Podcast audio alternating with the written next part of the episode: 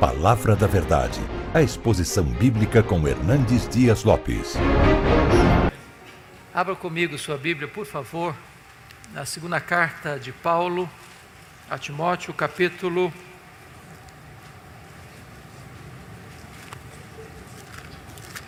de número 4, versículo 2. 2 Timóteo, capítulo 4, versículo 2.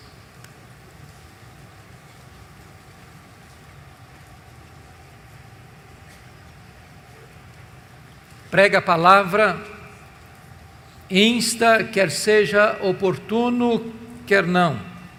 Corrige, repreende, exorta com toda a longanimidade e doutrina. Nós vamos falar nesta manhã sobre pregação expositiva.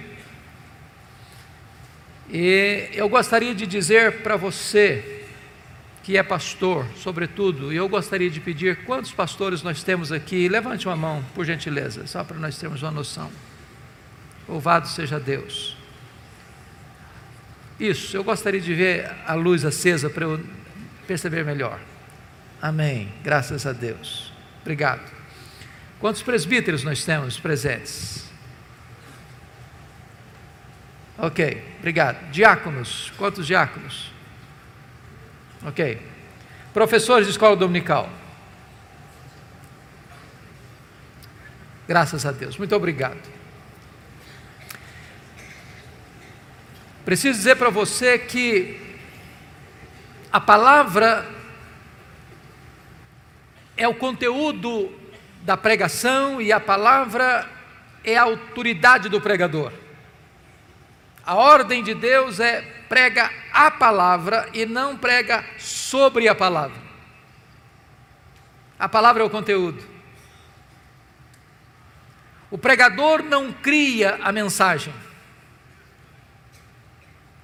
O pregador prepara o sermão, mas a mensagem é de Deus. A mensagem emana do próprio texto. O texto é o próprio conteúdo da mensagem. De tal maneira que Deus não tem compromisso com a palavra do pregador, Deus tem compromisso com a sua palavra. Não é a palavra do pregador que tem a promessa de não voltar vazia para Deus, é a própria palavra de Deus que tem essa promessa. E nós só teremos o cumprimento dessa promessa se nós estamos pregando a palavra e não as nossas próprias palavras. A palavra de Deus é poderosa. A palavra de Deus despede chamas de fogo, faz tremer o deserto. A palavra de Deus é eficaz, ela é a espada do Espírito. Não é a palavra do homem, não é a palavra do pregador. É por isso que pregação expositiva é tão importante, porque é o compromisso de pregar a palavra e não apenas sobre a palavra. É necessário dizer, meus amados irmãos, que a pregação é o instrumento que Deus estabeleceu para trazer os seus eleitos à salvação. Deus chama pela palavra. A fé vem pelo ouvir e ouvir a pregação da palavra. Daí é importante dizer que a pregação fiel das Escrituras é o principal elemento que leva a igreja ao crescimento saudável. E nós precisamos entender isso. No que concerne ao crescimento da igreja, eu acho que todo pastor, todo pregador, todo professor de escola dominical, todo crente fiel aspira o crescimento da igreja. Não é natural você se conformar com a esterilidade. É por isso que a pergunta certa não é o que é que eu devo fazer para a igreja crescer, mas a pergunta deveria ser o que está impedindo a igreja de crescer. Quando a igreja prega com fidelidade no poder do Espírito Santo de Deus, a igreja cresce. Mas no que concerne ao crescimento da igreja, nós temos que ter dois cuidados duas precauções muito sérias. O primeiro delas é o que nós poderíamos chamar de numerolatria, a idolatração dos números. Nós estamos vivendo uma situação hoje muito curiosa. A igreja, infelizmente, está importando a filosofia do pragmatismo para a sua agenda. E o pragmatismo foi a filosofia mais conhecida e mais popular do século XX. O que é o pragmatismo? É quando você diz assim: eu não estou interessado na verdade, eu estou interessado naquilo que funciona. Eu não me importo com o conteúdo, eu quero saber quais são os resultados. E aí a igreja evangélica brasileira, muitas vezes, capitulou-se a esse pragmatismo e tem, de certa forma, transformado a igreja num mercado. O consumidor é quem determina o que quer. Eu sou um balcão de serviço. O que, que você quer? Prosperidade? O que você quer? Saúde? O que você quer? Milagres? O que você quer? Sucesso? Você dá ordem. É o efeito Ibope, você decide o que você quer. Então, de repente, a igreja deixou a verdade, deixou de pregar a verdade e começou a oferecer ao povo o que o povo quer. Mas esse não é o Evangelho. Mas esse não é o compromisso da Escritura. Esse não é o papel do pregador. O pregador é chamado a pregar a palavra, a oferecer não o que o povo quer ouvir, mas o que o povo precisa ouvir. Não o que dá ibope, mas a palavra de Deus. Nosso papel não é arrancar aplausos do auditório, nem receber um tapinha nas costas no final do culto, mas é pregar a verdade, ainda que esta verdade fira o coração das pessoas. Porque o nosso papel é pregar com fidelidade o que Deus diz, não o que nós queremos dizer. Isso é pregação expositiva. E ela produz crescimento saudável. E nós não podemos entrar por esse caminho de buscar crescimento a qualquer custo, de atrair as pessoas com a outra mensagem mais palatável, mais agradável aos ouvidos, mas sonegando o povo o trigo da verdade, as Escrituras Sagradas. Há um segundo risco, queridos, que nós corremos no que tange ao crescimento da igreja, que é a numerofobia. É o contrário da numerolatria, é o medo dos números. Eu fico muito triste quando escuto algumas pessoas dizendo assim: bom, Deus não se importa com quantidade, Deus se importa com qualidade. A nossa igreja não cresce, mas é fiel. Nós temos 100 membros há 10 anos, mas é gente batuta, gente boa. E eu fico perguntando se existe fidelidade estéril.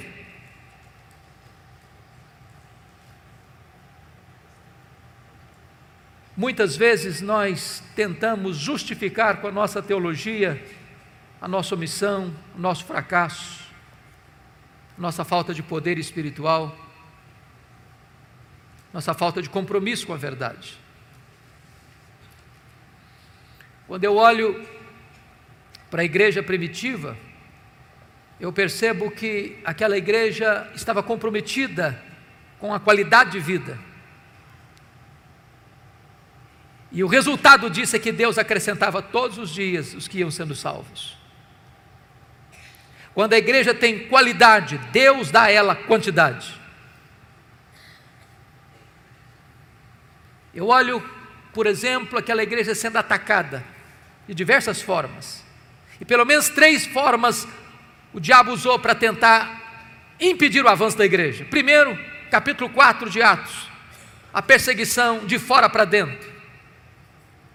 Como é que a igreja responde? Com oração e com pregação. Muda-se a tática no capítulo 5, agora não é mais a perseguição, o ataque de fora para dentro, agora é a infiltração. Satanás bota dentro da igreja um casal hipócrita. Como é que a igreja responde? Com discernimento, com oração e com pregação. Agora se muda a tática outra vez no capítulo 6. Agora não é mais a perseguição, não é mais a infiltração, não é mais o ataque de fora para dentro, nem de dentro para fora. Agora é a distração. Os apóstolos estão ocupados demais servindo as mesas. Não que servir as mesas fosse um trabalho indigno, mas estava tirando o foco dos apóstolos da prioridade. E eles param e dizem assim no capítulo 4, 6, versículo 4: Quanto a nós nos consagraremos à oração e ao ministério da palavra. E se você perceber, oração e o ministério da palavra são os dois grandes elementos que levam a igreja a um crescimento saudável. Nós estamos hoje com as leis do marketing, muitas vezes tentando produzir o crescimento da igreja através de técnicas de crescimento de igreja, usando métodos modernos, buscando recursos da tecnologia humana ou da metodologia humana. Mas se nós queremos encontrar uma resposta para o crescimento saudável da igreja, nós não teremos que ir para as técnicas do pragmatismo moderno, nós temos que voltar ao livro de Atos. É lá que tem a receita. E a receita para o crescimento saudável da igreja é oração e palavra. Esse assunto é um assunto tão relevante, queridos, que no ano de 1930, um missionário chamado Donald McBrevin, um americano que estava trabalhando na missão na Índia, foi inquietado por uma pergunta. Por que, que algumas igrejas crescem e outras não? E para responder essa pergunta, ele deixou o seu trabalho administrativo e percorreu vários países e continentes, fazendo essa mesma pergunta, examinando tantas igrejas. Por que, que algumas igrejas crescem e outras não? Este homem visionário chegou ao ponto de criar um instituto de crescimento de igreja em Oregon, nos Estados Unidos. E ele é tão apaixonado pelo tema que ele começou o instituto com apenas um aluno. E esse aluno nem americano era, era um boliviano. Mais tarde, 1965, o seminário de Fuller, na Califórnia, convidou-o para vir e abriu ali o que nós chamamos de Instituto de Crescimento de Igreja. E Donald McGregor foi um homem tão importante na sua época que ele foi considerado o mais importante missiólogo do século XX. Até porque a igreja naquele tempo estava enfrentando dois graves problemas: liberalismo de um lado, e o seu filho legítimo, que é ecumenismo. A igreja estava sendo devastada por essas duas frentes. Porém, com o tempo, o movimento de crescimento de igreja perdeu o seu rumo. Veio Peter Wagner, outros mais, e de repente começa a se buscar o crescimento da igreja por técnicas pragmáticas. A ponto de David Ebb fazer uma pesquisa em mais de 100 teses e dissertações do movimento de crescimento de igreja, do seminário de Fuller, encontrar pouquíssima ênfase na oração e na pregação como elementos que devam levar a igreja a um crescimento saudável. E aqui, meus amados irmãos, nós precisamos entender que se a igreja evangélica brasileira quer de fato entender o que é crescimento da igreja, nós temos que entender que o crescimento da igreja passa pela oração e pela pregação fiel das Escrituras. Tom Rainer fez uma das mais exaustivas pesquisas sobre crescimento de igreja nos Estados Unidos, com 576 igrejas batistas da Convenção do Sul, talvez a mais detalhada e exaustiva pesquisa sobre o assunto, e ele chegou a uma conclusão magnífica: que de igrejas entre 100 membros a 10 mil membros, na pesquisa, o que foi identificado é que o que levou essas igrejas a um crescimento saudável foi pregação e oração.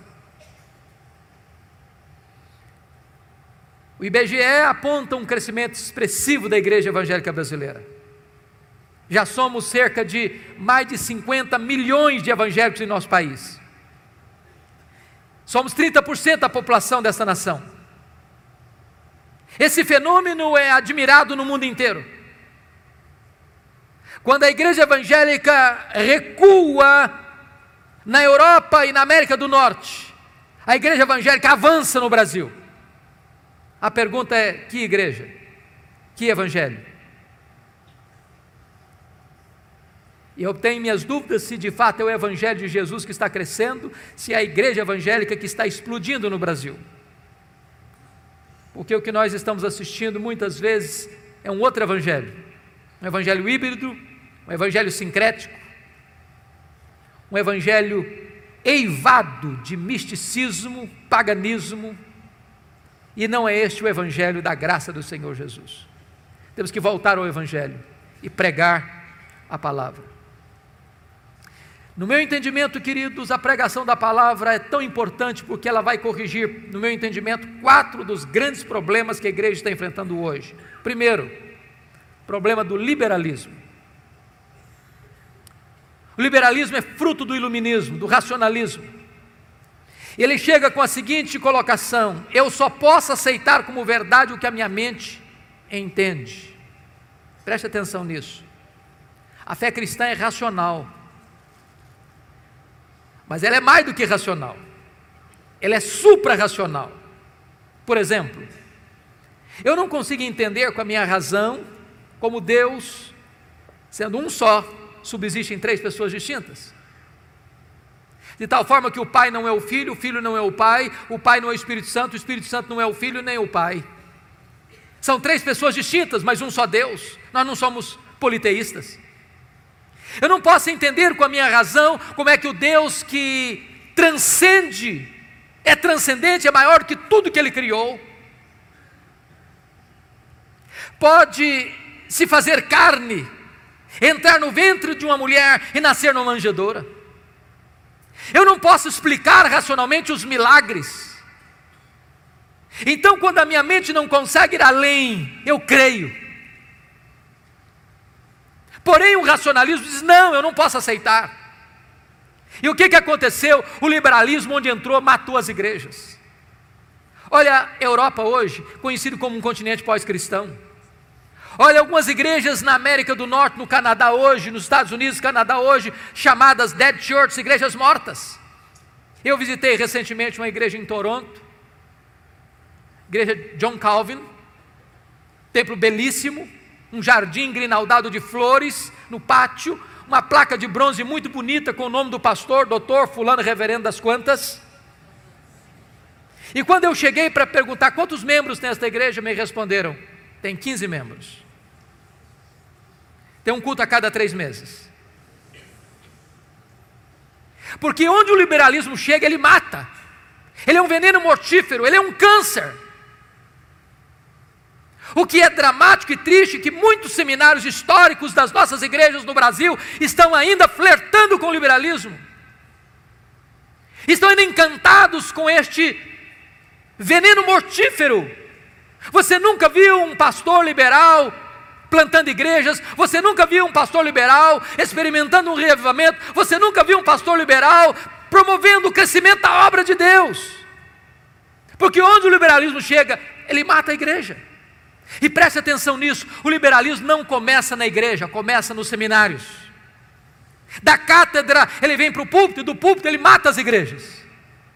A única maneira de enfrentar o liberalismo é pregando a palavra. Um liberal chega para você dizendo o seguinte: bom, eu creio na Bíblia, mas eu não creio em tudo que está lá. Um liberal vai chegar, por exemplo, e dizer: eu não creio em Gênesis 1 e 2. Não creio na literalidade de Gênesis 3. E muita gente hoje está tentando fazer um concubinato entre cristianismo e darwinismo, achando que isso é, é o supra-sumo. Eu fiquei muito decepcionado, há poucos dias eu fui comprar um comentário de Gênesis, de um pastor muito conhecido aqui no Brasil, com muitos livros publicados aqui no Brasil, e quando eu vi o comentário em três volumes, eu fiquei encantado. É, é esse que eu preciso. E eu fiquei chocado que aquele famoso escritor americano dedicou 400 páginas praticamente para expor Gênesis 1, 2 e 3 dentro desta linha liberal, tentando conjugar cristianismo com darwinismo.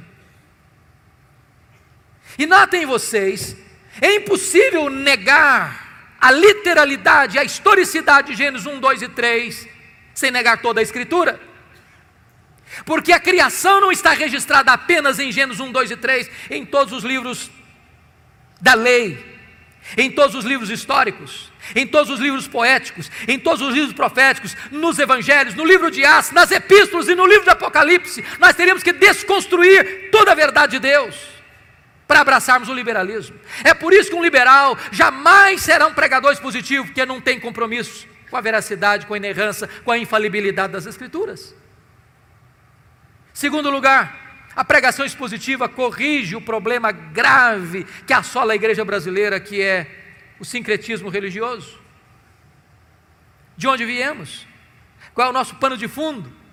Pagelança indígena, catolicismo português, espiritismo kardecista da França, cultos afros brasileiros. Agora, nota o que está acontecendo hoje. Muitas igrejas hoje não fazem mais uma peregrinação a Juazeiro do Norte, nem a Aparecida do Norte, mas usam a rosa ungida, um copo d'água em cima do rádio, sal grosso. O que, que nós fizemos? Simplesmente mudamos o rótulo, mas o conteúdo é o mesmo. Se a igreja evangélica brasileira não se voltar para as Escrituras, ela corre o risco de entrar por esses caminhos.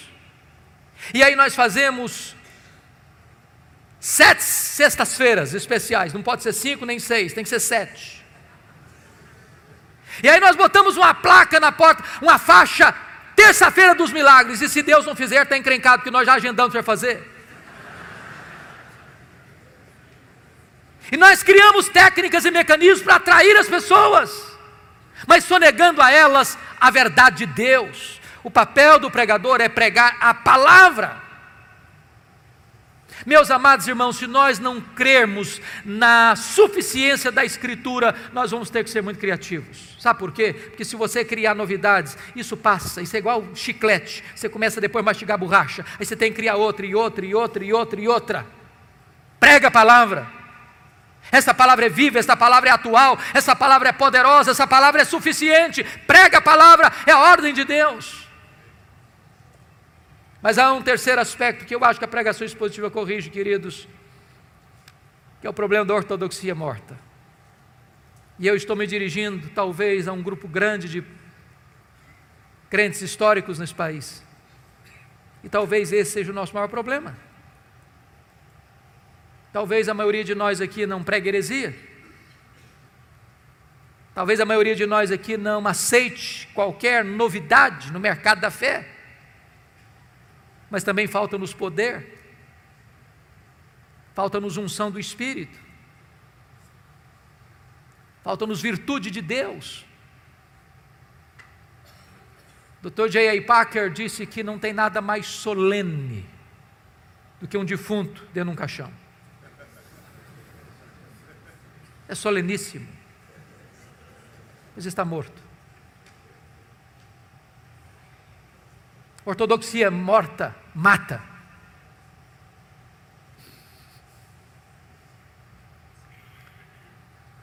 Quando Eliseu mandou o Geazi botar o bordão profético no rosto do menino morto, diz a Bíblia que o menino continuou morto. O problema não era o bordão, o problema é quem carregava o bordão. A mulher de Sarepta disse para Elias: Agora eu sei que a palavra de Deus na tua boca é verdade. Isso me faz tremer, porque a pergunta é: Meu Deus, então será que a tua palavra na minha boca pode não ser verdade? Porque uma coisa é proferir a palavra de Deus, outra coisa é ser boca de Deus. Eu tenho que concordar com Ian Bounds, um metodista piedoso do século XIX, quando ele disse que nós estamos à procura de melhores métodos e Deus está à procura de melhores homens. Deus não unge métodos, Deus unge homens. Homens mortos tiram de si sermões mortos, e sermões mortos matam. Nós dependemos do Espírito Santo, queridos. Essa palavra tem que ser pregada com fidelidade, mas na virtude, no poder do Espírito Santo de Deus. Perguntaram certa feita para Dwight Lima Moody: Moody, qual é o maior problema da obra? Moody respondeu: o maior problema da obra são os obreiros. Talvez você e eu sejamos o maior problema da igreja. Se o púlpito pegar fogo, os bancos também pegarão. Se o pastor for um graveto seco a pegar fogo, lenha verde vai começar a arder. Não basta apenas pregar, é preciso pregar, como Paulo disse, no poder do Espírito, em profunda convicção. Mas eu penso, amados irmãos, que a pregação expositiva vai corrigir um outro aspecto sério hoje, que é a superficialidade. Muitos pregadores estão dando uma sopa rala para o povo. E eu vou lhe dizer uma coisa: a ovelha faminta é ovelha susceptível aos lobos. As heresias entram porque muitas vezes nós, pastores, não temos dado ao povo o alimento sólido da palavra de Deus. É triste, como tantos pregadores hoje não se preparam para pregar. E eu entendo o que Paulo disse na sua carta a Timóteo, que são dignos de redobrados honorários aqueles que se afadigam na palavra é trabalho, trabalho árduo, pesado. E aqui é um fato curioso: é que a maioria dos nossos membros parece que não entende que quando o pastor está estudando, ele está trabalhando. Talvez a ideia popular é que o bom pastor é aquele que toma dez cafezinhos todo dia na casa de muita gente. E chega no domingo e prega qualquer coisa.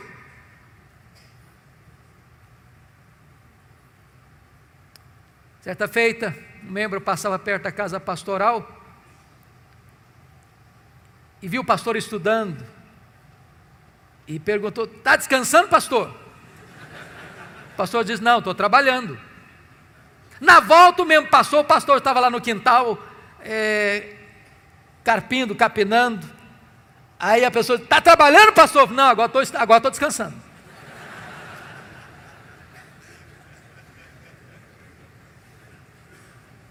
Se nós quisermos pregar expositivamente, nós teremos que estudar. Por isso, eu gostaria de dizer para você que nós poderíamos sintetizar a pregação expositiva em três verbos, e se você guardar esses três verbos, eu fico muito feliz. Acho que você entendeu a mensagem que eu quero passar nesta manhã. Pregação expositiva pode ser resumida em três verbos. Primeiro, ler o texto. Ler. Ler. Você já viu um pregador subir ao púlpito e ele atropela o texto que vai pregar? Ele lê o texto atabalhoadamente. Quando você vê tal coisa, o que, é que você pensa? Ele não se preparou. Ele não conhece nem o texto. Ele não gastou tempo. Talvez ele está dizendo o seguinte: o que importa aqui não é o texto que eu estou lendo, é o que eu vou falar depois. Deixa eu dizer uma coisa para você. A parte mais importante de um sermão é o texto. Porque só vai ser sermão se ele expor o texto que ele leu. Então é uma recomendação: leia o texto uma vez, cinco vezes, dez vezes, vinte vezes. Leia, leia, leia. Deixe que esse texto entre em você. Se possível, decore o texto. Leia com entusiasmo, leia com vibração, porque quando a pessoa vê você ler o texto e diz: Esse homem tem alguma coisa para nos dizer. Segunda coisa, segundo verbo, explicar o texto. Calvino dizia que pregação é explicação da Escritura. A não ser que você explique o texto, você não pregou.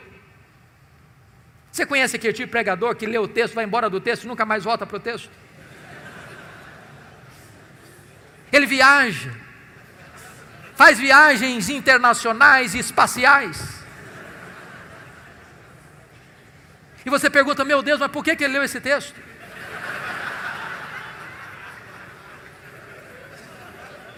Você conhece aquele tipo de pregador que diz assim, eu já tenho o sermão, só preciso encontrar um texto agora? O sermão emana do texto. O sermão é a explicação do texto. E por isso nós temos uma palavra técnica que os pastores conhecem, que é exegese. Exegese vem de um prefixo ex, que significa tirar do texto o que está no texto. Cave o texto, descubra o texto, veja o que está lá. E às vezes nós não encontramos essas pepitas de ouro na superfície, é preciso cavar. Esse é o papel do pregador ir para o texto, perguntar ao texto, mergulhar no texto, descobrir as riquezas do texto, trazer isso à tona. Sabe, irmãos, quando uma igreja se acostuma com pregação expositiva, ela não quer mastigar palha mais. Depois que ela descobre a riqueza da Escritura, ela não tolera mais escutar sermão que não seja focado na Escritura, que exponha a Escritura. O contrário de exegese é exegese. Exegese tem o prefixo ex, significa colocar lá, o que não está lá. Tem muito pregador que vai para o púlpito com as suas ideias. E ele tenta impor ao texto o que ele pensa, o que ele acha. Ele já tem uma ideia preconcebida. Mas isso não é pregação. Pregação é quando você vai para a Escritura e deixa que a Escritura fale, você é apenas o canal, você é apenas o instrumento.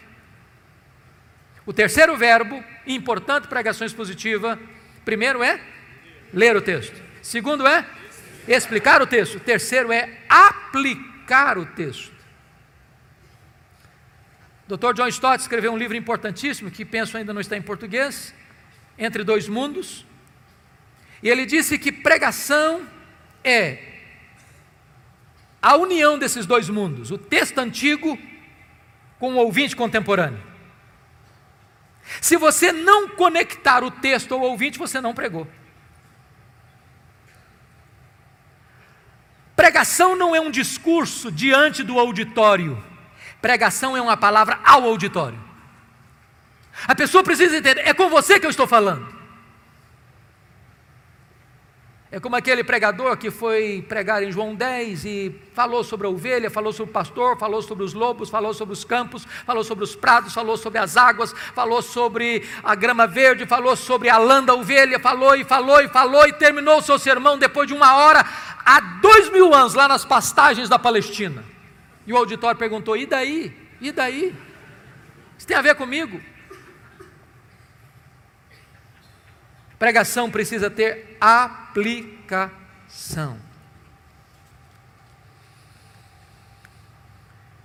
E aqui é importante uma coisa: se você não interpretar corretamente o texto, você pode ser herético na aplicação. Você pode proibir em nome de Deus o que Deus não está proibindo. Você pode fazer promessas em nome de Deus que Deus não está fazendo você se torna um falso profeta, um falso mestre, um falso pregador. Haddon Robson escreveu um livro importantíssimo e ele trabalha sobre esse assunto, falando da heresia da aplicação. Quando o pregador não interpreta o texto, ele se torna herético na hora de aplicar o texto. Há pouco tempo eu estava vindo de governador Valadares, fui pregar lá um dia à noite, retornando para Vitória, já por volta das três horas da madrugada, com muito sono, quase chegando em Vitória, eu disse: Meu Deus, eu não aguento o sono.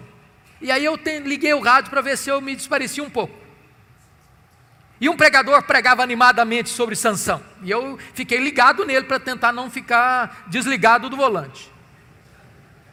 E lá pelas tantas ele disse o seguinte: se você, você tem que enfrentar os seus leões, como Sansão enfrentou o leão. Eu disse: eu também tenho que enfrentar o meu leão. E ele disse: se você vencer o seu leão e matar o seu leão, você tem a recompensa. Você pode chupar o mel da sua caveira. Aí eu pensei: meu Deus, eu não entendeu o texto.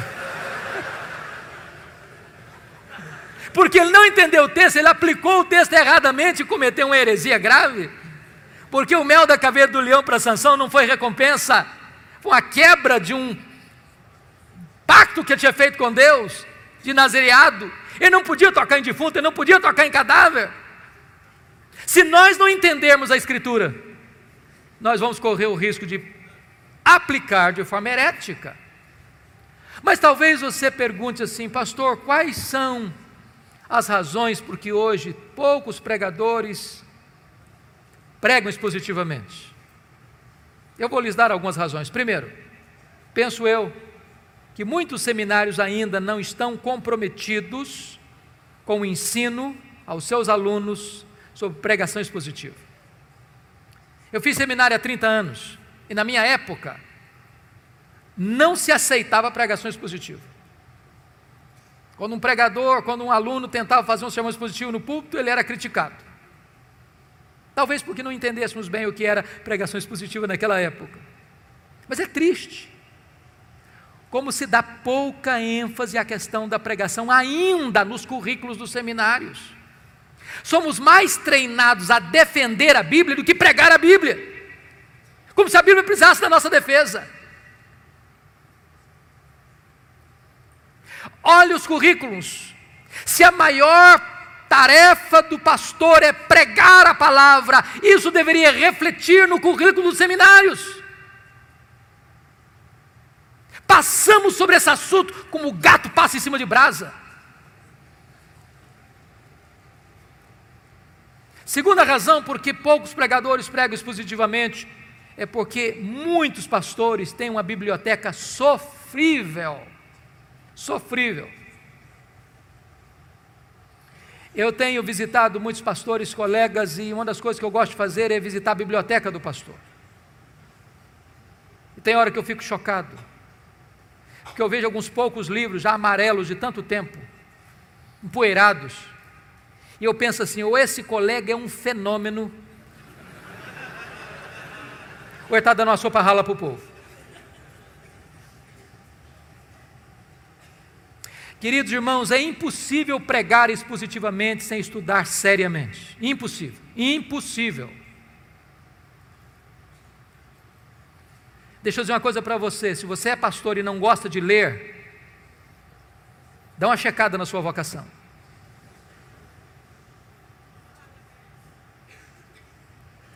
Eu estou falando para líderes aqui, que não são pastores. E eu queria dar um conselho, se eu posso. Por que, que os pastores não pregam, não têm uma boa biblioteca? Por duas razões, pelo menos. Primeiro, porque o salário pastoral, em média, não é aquelas coisas tanto, não. Quando um pastor às vezes empata o jogo para comer, eu já é um herói. E aí ele não tem dinheiro para comprar livro. Graças a Deus, porque nessa conferência vocês têm livros com ofertas especiais. Então, a, conselho seria, isso, seria esse. Se você é líder de igreja aqui, quem sabe você consiga lá na liderança botar uma verba para o seu pastor comprar livro todo mês.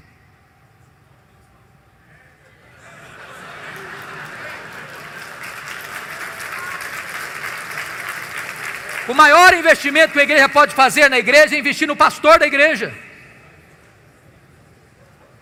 Agora, se o sermão não melhorar, corta a verba também.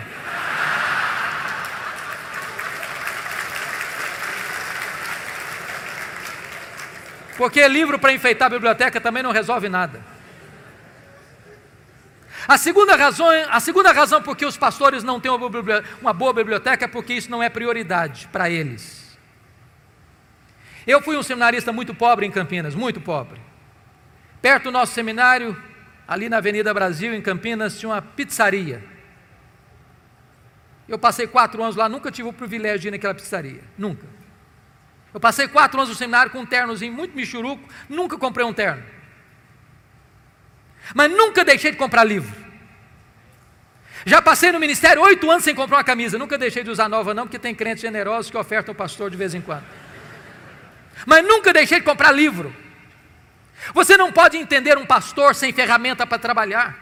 Você não pode entender um lavrador sem enxada na mão. Você não pode entender um cirurgião sem um bisturi na mão. Livro é matéria-prima do pastor se preparar para pregar.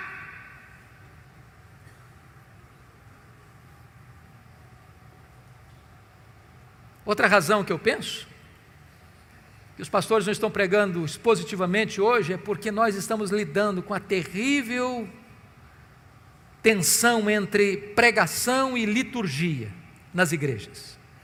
É triste o que está acontecendo hoje. Triste. Em muitas igrejas se canta meia hora, uma hora, uma hora e meia e se prega dez minutos. Eu já tenho tido constrangimento, às vezes, de ser convidado para pregar em alguns encontros e se paga uma passagem cara para ir lá. E você chega lá e se canta meia hora, e se canta uma hora, se canta uma hora e meia, e alguém chega para você e bate no seu joelho. Dá para pregar dez minutos? Eu estou vindo agora de uma semana nos Estados Unidos. E sempre quando eu vou pregar, eles têm o cuidado de dizer: olha, aqui é sermão americano, não é sermão brasileiro. Nós não toleramos sermão de 40 minutos aqui é 15 minutos. E eu tenho que concordar com John MacArthur: sermonetes criam cristianetes.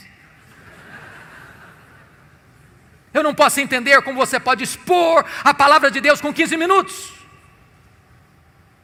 E é uma falácia você dizer o seguinte: não, hoje com a televisão, com a internet, com isso, com aquilo, o homem moderno não consegue ouvir um sermão de 40 minutos. Consegue sim. Se você se preparar, se você orar, se você se levantar no poder do Espírito Santo de Deus, o povo vai querer mais e mais e mais.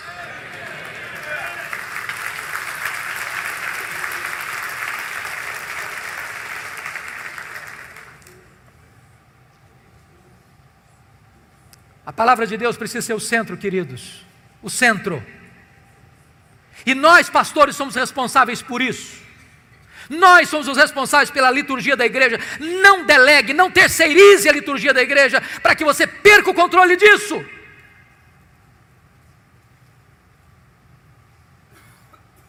Estamos perdendo a centralidade das Escrituras, por isso deixamos de pregar expositivamente. Precisamos voltar às Escrituras, à centralidade das Escrituras. Mas eu vou lhe dizer quais são as vantagens de se pregar expositivamente falando. Quais são as vantagens? Primeiro, queridos, a grande vantagem da pregação expositiva é que você não tenha a, a, o desejo de ser popular, mas você tem um compromisso de ser fiel.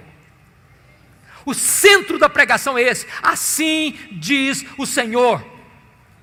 É a palavra de Deus, é a autoridade da palavra de Deus, é voz de Deus. Eu estive há 15 dias lá em Londres pregando e fui visitar tabernáculo metropolitano onde Spurgeon pregou no século XIX. E eu peguei um de seus livros, lá na livraria da igreja, e chamou minha atenção um fato, eu já sabia disso há tantas vezes, já tinha lido tantas vezes, mas acendeu novamente ao meu coração essa verdade. Quando Spurgeon se levantava para pregar, ele tinha o seguinte entendimento: quando o povo escuta a pregação fiel da Escritura, não é a um pregador que o povo está ouvindo, é ao próprio Deus que o povo está ouvindo. É a palavra do Deus vivo que o povo está ouvindo, e nós precisamos criar esse entendimento, amados. Se o pregador é fiel e se ele se levanta para expor a palavra de Deus, o povo está ouvindo a palavra do Deus vivo e não a palavra de um pregador apenas. Este é o fato empolgante da pregação expositiva. Segundo aspecto, é que quando você prega expositivamente, você economiza um grande tempo. Talvez você que é pregador aqui tem que pregar toda semana, às vezes duas, três vezes na semana, você sabe disso. Não é fácil decidir o que pregar. É por isso que 90% dos pastores têm que tomar o meu prazol. E ficam angustiados, meu Deus, o que, é que eu vou pregar? Chega na segunda-feira, ele está pensando: o que, que eu vou pregar domingo? O que, que eu vou pregar domingo? O que, que eu vou pregar domingo? Chega na terça-feira, ele está folheando algum livro. Chega na quarta-feira, ele está dando uma olhada em algum livro de esboço de sermão. Chega na quinta, ele está desesperado olhando na internet. Chega na sexta, ele já está com, com angústia na alma. Quando chega no sábado, ele já está suando frio. Quando chega no domingo, ele prega qualquer coisa.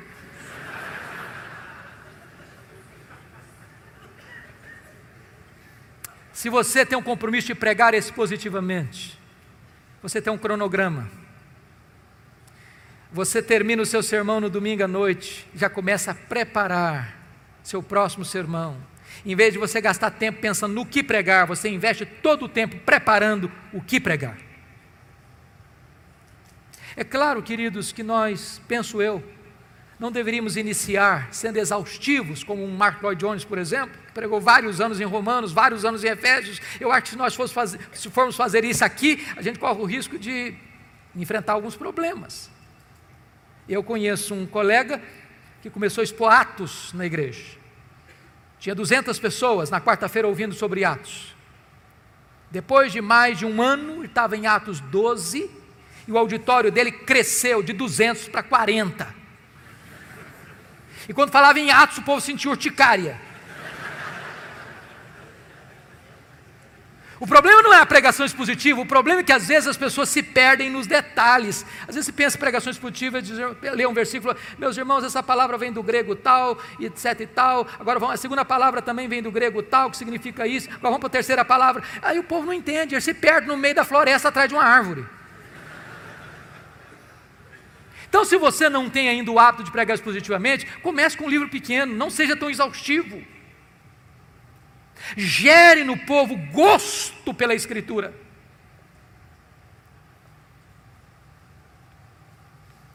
Outra coisa importante, se você está pregando expositivamente, você vai evitar milindres. Se você está numa congregação pequena, por exemplo, imagine isso e você tem um líder da igreja que está enfrentando uma crise conjugal séria, ele está pensando em sair de casa, se divorciar, e aí você chega no domingo de manhã na igreja e diz: Meus irmãos, hoje eu vou pregar sobre Mateus 19, sobre divórcio. Aí o líder já torce o nariz. Esse pastor está querendo pregar sermão carapuça para cima de mim. E aí no meio do sermão o cara se levanta e vai embora. O que você vai pregar? Como aquele pregador que foi pregar numa igreja e ele estava indo para o púlpito e um líder da igreja puxou o paletó e disse: O senhor não pode pregar aqui sobre bebida, porque o cara que mais dá dinheiro aqui para a igreja, ele é chegado numa branquinha. Então o senhor faz favor de não tocar nesse assunto. Caminhou um pouco mais, outro puxou o paletó e disse: O senhor não pode pregar sobre jogo, porque a família mais rica da igreja é chegada em jogo de, e de azar e tal. Então o senhor não toca nesse assunto. Andou mais um pouquinho e falou: senhor não pode falar sobre adultério, porque a pessoa mais conhecida na cidade está frequentando a nossa igreja está vivendo um caso de infidelidade conjugal, então não toca nesse assunto para nos constranger. Aí o cara foi para o púlpito. Aí se levantou e disse: Meus irmãos, eu estou encrencado hoje. Eu não posso pregar sobre bebida, não posso pregar sobre jogo, não posso pregar sobre adultério. Aí levantou um gaiato no final do auditório lá, prega sobre os judeus, não tem nenhum judeu aqui.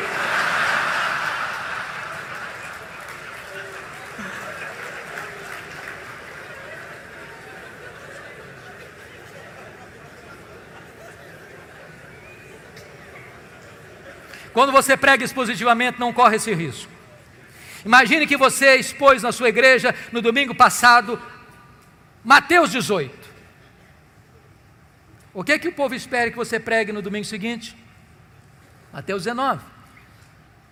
Se tem alguém enfrentando crise conjugal, não, é Mateus 19. Eu não vou pular o capítulo 19.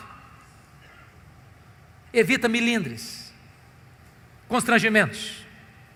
De alguém pensar que você está pregando sermão carapuz. Mas, amados irmãos, eu, eu preciso dizer uma coisa para vocês: tudo isso é tão importante, mas nada disso vai funcionar se você não colocar sua vida, seu coração, dentro desse trabalho. A vida do pregador é a vida do seu ministério. É necessário entender isso.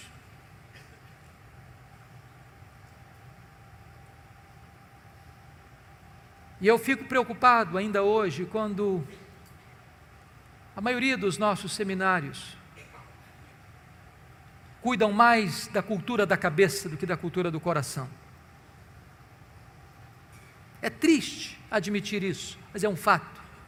Muita gente que vai para o seminário com o coração quente, sai de lá com o coração gelado.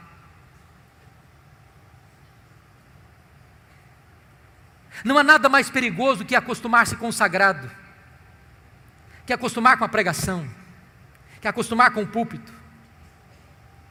E de repente você faz isso como um profissional, virou rotina. Mas isso não mexe mais com a sua vida, isso não queima mais seu coração, isso não arde mais em sua alma. Como certa feita, um pregador de Londres foi conversar com um ator famoso da Inglaterra e disse: Eu, eu, eu não entendo uma coisa. Perguntou o pastor ao, ao ator londrino: Você prega uma fábula e as multidões vêm para ouvir você.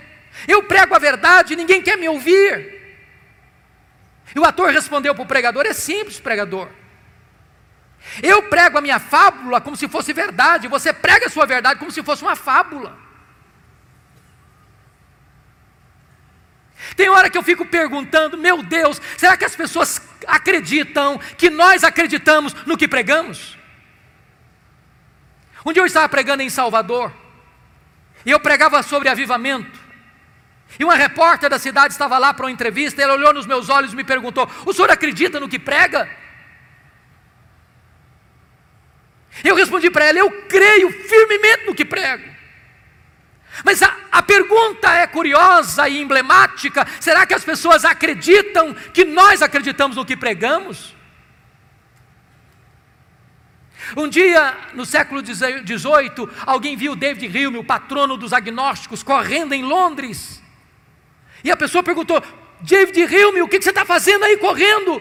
Ele disse: Eu estou indo ouvir George Whitfield pregar. Aí a pessoa ficou curiosa, mas você não acredita no que ele prega? Acredita?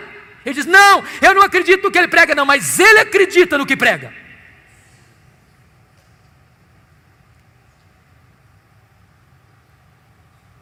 Amados irmãos, nós precisamos desesperadamente de um reavivamento no púlpito. Desesperadamente.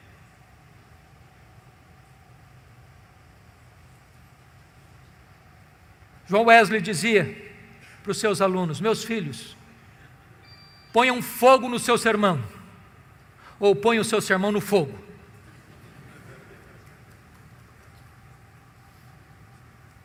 Que Deus nos ajude, para que nós sejamos homens de Deus, mulheres de Deus, gente comprometidos com Deus, os vasos limpos que Deus há de usar para a sua glória que nós vejamos para a glória de Deus um reavivamento da pregação expositiva, da pregação bíblica em nossa nação. E eu estou seguro disso, irmãos, se a igreja brasileira voltasse para a palavra, voltasse para a pregação expositiva e pregá-la com fidelidade no poder do Espírito Santo de Deus, sim, nós teremos um crescimento saudável da igreja, para a glória de Deus, em nome de Jesus. Amém. Vamos orar, queridos. Vamos orar. Deus amado, aplica a tua palavra ao nosso coração. Esta palavra é um tesouro tão precioso.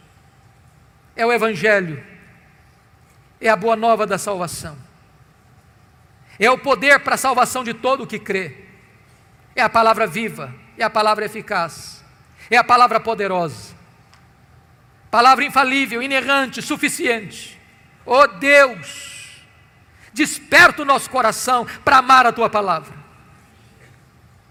Enche-nos da tua palavra. A nossa mente, o nosso coração, a nossa alma, o nosso ser. E dá-nos o compromisso, Deus, de pregarmos a tua palavra, toda a tua palavra, só a tua palavra. E nós entendemos que quando isto é feito, por mercê e graça, tu operas maravilhas no meio do teu povo. Bendito é o teu nome. Em nome de Jesus. Aleluia. Amém. Palavra da Verdade, a exposição bíblica com Hernandes Dias Lopes.